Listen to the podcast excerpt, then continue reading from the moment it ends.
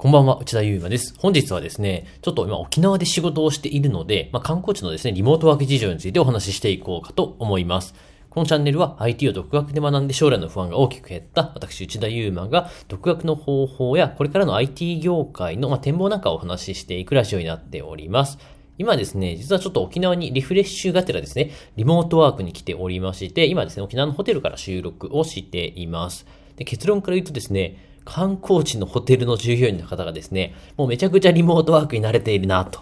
いうようなことを感じたので、ちょっとそんなお話をしていきたいと思います。まあ、そのためですね、結構 IT 技術で自分で稼げるようになったら、かなりリモートワークがしやすくなると思うので、リモートワークしてみたいっていう方はですね、まあちょっと聞いてですね、将来のモチベーションに役立てていただければと思います。今ですね、那覇市の、まあ、北側の海の近くにあるホテルにですね、滞在しているんですけど、いろいろですね、ホテルの従業員さんがかなりリモートワークに慣れてくれているんですよね。まあなんか目的とかやっぱりこう入った時にチェックした時に書くじゃないですか。まあその時にですね、まあ仕事とか、ちょっと部屋で仕事をすることもありますみたいなことを言うとですね、まあ清掃の時間をちょっとずらしてくれたりとか、まあそもそもですね、清掃必要ですかとか、まあ清掃しない代わりにですね、まあちょっとした品券とかですね、朝食無料券配ってますみたいな、そういったプランがですね、もうすでにあったりするんですよね。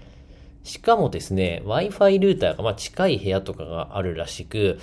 結構僕なんかはですね、回線速度が必要な仕事なので、まあ、そういった部分をですね、要望すると、大抵のことって対応してくれるんですね。というか、ホテル予約する前にですね、そういったことを確認したりすると、まあ、リモートワークに慣れている会社なのかどうかっていうことも分かったりするので、まずですね、問い合わせてみて、もう本当に慣れてる会社は慣れてるな、というふうな状況でした。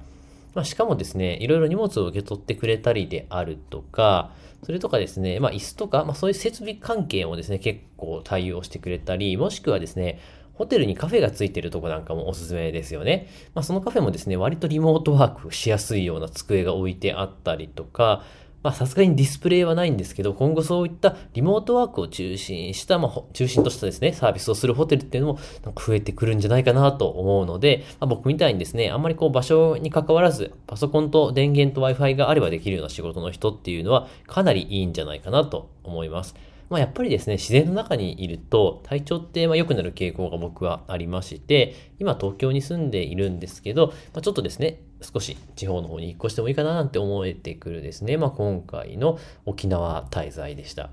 まあ、そういった中で、やっぱりまあまだまだですね、リモートワークでもやりづらいところとか、あとオンラインミーティングがしづらいっていう問題もあったりするので、そういった際はですね、僕はまクリスプというノイズ除去アプリっていうのを使っておりまして、かなりですね、カフェの背景音とかも消してくれるので、なんだったらですね、ちょっと周りに声が届くと迷惑なんですけど、カフェでオンラインミーティングをすることもできたりするのでですね、ちょっと興味ある方はですね、リンク貼っておくので見てみてください。まあ今日はそんな感じでですね、まあ今観光地で仕事することもですね、全然ありですし、あ、あとホテルの値段言ってませんでしたね。一泊2900円で結構広い部屋です。